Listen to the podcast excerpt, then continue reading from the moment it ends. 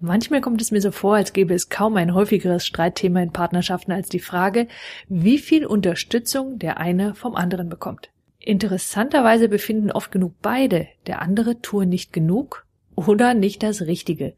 Wenn Sie nun wissen wollen, wie Sie von Ihrem Partner genau die Unterstützung erhalten, die Sie brauchen, dann bleiben Sie jetzt dran.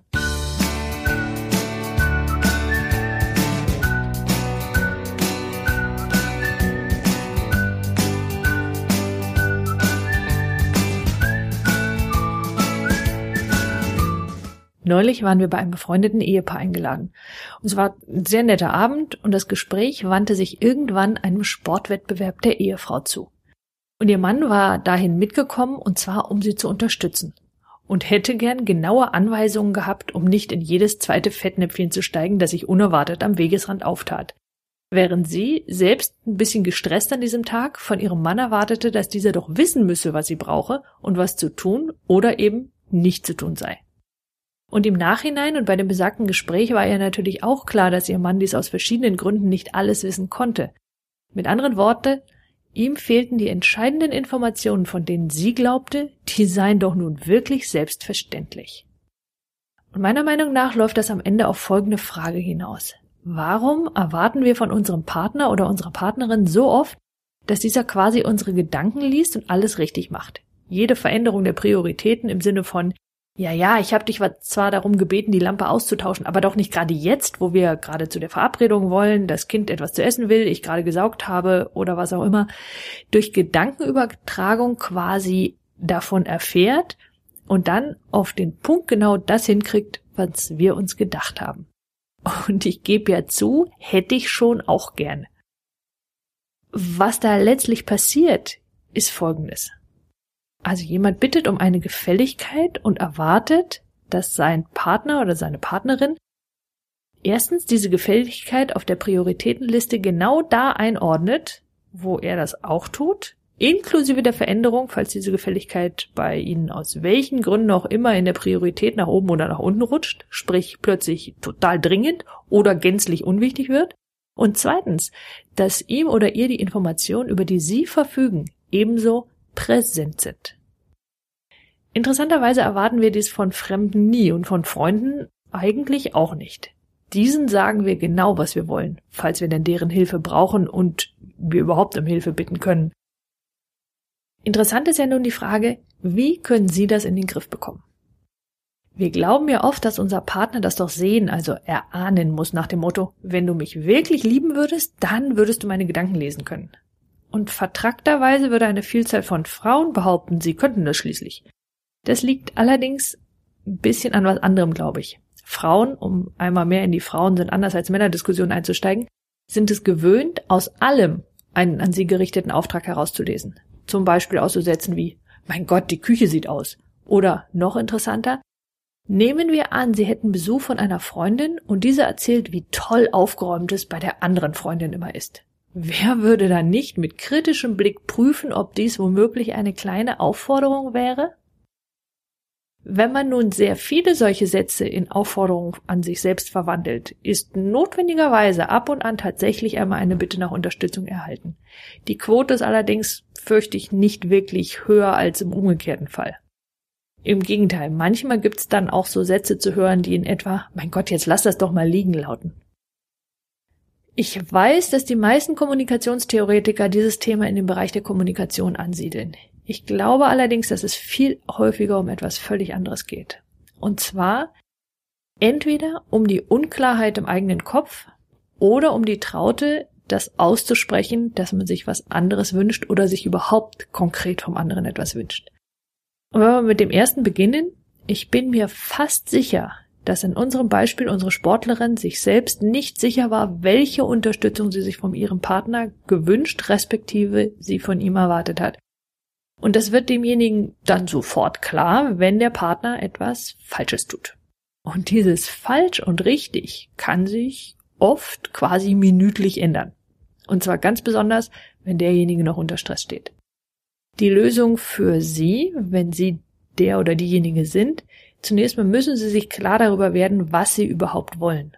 Mit anderen Worten, was heißt denn Unterstützung für Sie? Und kleiner Tipp, wahrscheinlich ist es etwas völlig anderes als für Ihren Partner.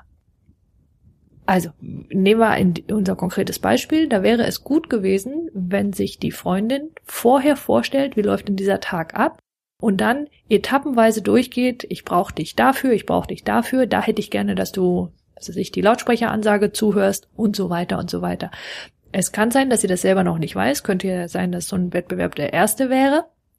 Dann würde man sagen, pass auf, ich hätte dich ganz gerne in meiner Nähe, wenn ich was brauche, sage ich's dir. Ein anderes Thema, was immer wieder auftaucht, ist, ich bekomme oft zu hören, dass jemand sagt, ich erzähle meinem Partner etwas und der wartet dann sofort mit einer Lösung auf. Jetzt könnte es zum Beispiel sein, dass Sie von dem Problem erzählen wollen, ohne eine Lösung dafür zu wollen. Und für einige von Ihnen ist es völlig unvorstellbar, weil warum sollten Sie es dann erzählen, nicht wahr? Nur sagen Sie doch einfach vorher, was Sie wollen. Also, ich erzähle dir jetzt was, aber ich will gerade keine Lösung. Ich will, was weiß ich, dass du mich bemitleidest oder dass ich weiß, dass wenn ich darüber rede, dann mir selbst eine Lösung einfällt. Und dann könnten wir über die Lösung diskutieren. Vielleicht gibt es ja noch zwei, drei andere Lösungen. Erster Schritt, Sie werden sich selbst darüber klar, was Sie eigentlich wollen bzw. erwarten. Und dann sprechen Sie genau das aus. Es gibt Menschen, denen fällt das schwer. Und denen fällt das entweder schwer, weil es ihnen selbst noch unklar ist, und das ist der weitaus häufigere Fall, also sie gehen zurück auf eins, was will ich? Oder sie wissen das, aber sie sind es nicht gewöhnt, es auch auszusprechen. In dem Fall hilft es öfter zu tun. Sie können das mit Ihrem Partner zusammen buchstäblich üben. Sie können zum Beispiel sagen, du, mir fällt es immer schwer zu sagen, was ich mir von dir wünsche, weil ich dann das Gefühl habe, dir Anweisungen zu geben, was sich für mich nicht richtig anfühlt. Zum Beispiel, weil ich das selber nicht mag. Wenn ich also zu dir sage, könntest du irgendwann mal die Lampe auswechseln, da meine ich damit jetzt. Oder dann meine ich damit, wenn wir gegessen haben. Oder was auch immer Sie dann damit meinen würden. Nehmen wir nun stattdessen an, Sie wären derjenige, der um Unterstützung gebeten wurde, und Sie haben keinen Plan, was genau zu tun ist, was in unserem ursprünglichen Beispiel der Fall war, und interessanterweise hat er ja auch nicht nachgefragt. Es wäre vermutlich in einem solchen Fall eine gute Idee, nachzufragen. Und da, wie Sie jetzt wissen, Ihr Partner oder Ihre Partnerin selbst noch nicht so genau weiß, was das eigentlich heißt, könnten Sie, um in unserem ursprünglichen Beispiel zu bleiben, nachfragen, wie so ein Wettbewerb abläuft und worauf man da so achten muss. Eben Lautsprecher durchsagen, Hilfsmittel halten, bringen und so weiter. Oder einfach nur da sein und auf Zuruf tätig werden. So, und das letzte Problem, das auftauchen kann in solchen Fällen ist, es geht eigentlich gar nicht um eine Unterstützung, die Sie glauben zu benötigen, sondern Sie erteilen einen Auftrag, von dem Sie eigentlich finden, dass es die Aufgabe des anderen wäre, sie selbst zu übernehmen. Und wahrscheinlich haben Sie das in dem Fall sogar schon lange getan, so dass Sie für den anderen höchst plötzlich sauer reagieren, weil er seinen Teil nicht schon seit zehn Jahren übernommen hat. Und auch in dem Fall hilft Reden. Also man könnte sowas sagen wie, ich habe mich jetzt zehn Jahre um die Kinder gekümmert, ich möchte jetzt auch wieder arbeiten gehen und möchte dir deinen Teil der Verantwortung zurückgeben. Bedeutet umgekehrt allerdings auch, dass sie diesen Teil dann wirklich loslassen. So, fassen wir das zusammen. Erstens, sie werden sich klar darüber, was sie sich von ihrem Partner wünschen. Wie soll diese ominöse Unterstützung konkret aussehen? Zweitens, sagen sie, was sie wollen. Drittens, üben sie das, zu sagen, was sie wollen. Viertens, Unterstützen Sie Ihren Partner darin, sich selbst darüber klar zu werden, was er oder sie will. Und mein Bonus? Seien Sie großzügig mit sich und den anderen. Das macht das Leben einfach viel lustiger und leichter. Und wenn Sie diesen Podcast interessant fanden, dann empfehlen Sie ihn doch bitte weiter. Das geht ganz einfach auf www.sandra-eversberg.de, zum Beispiel per E-Mail über den Link Weiterempfehlung oder per Twitter. Schenken Sie mein Facebook-Like und ein Google. Und wenn Sie ihn über iTunes hören und meinen Podcast mögen, dann bewerten Sie ihn doch bitte. Das wäre überaus hilfreich. Denn nur dann können ihn andere Menschen finden. Und die Welt braucht mehr Menschen wie Sie, die ihre Talente nutzen.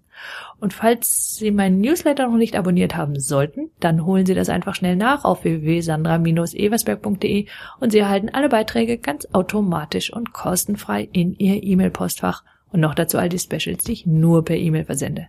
Nutzen Sie Ihre Talente, die Welt braucht sie.